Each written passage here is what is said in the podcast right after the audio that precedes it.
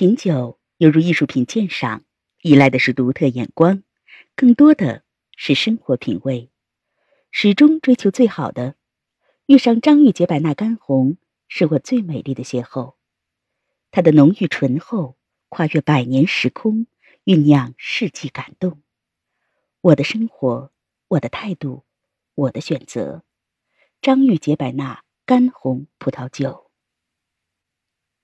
早在古希腊时期，农夫们便发现了一种奇怪的昆虫。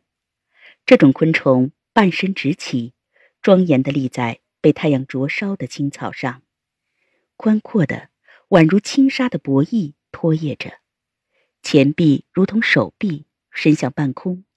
好像是在向上天祈祷，在农夫们看来，她就像是一个虔诚的修女，所以后来就有人称之为祈祷者或者先知。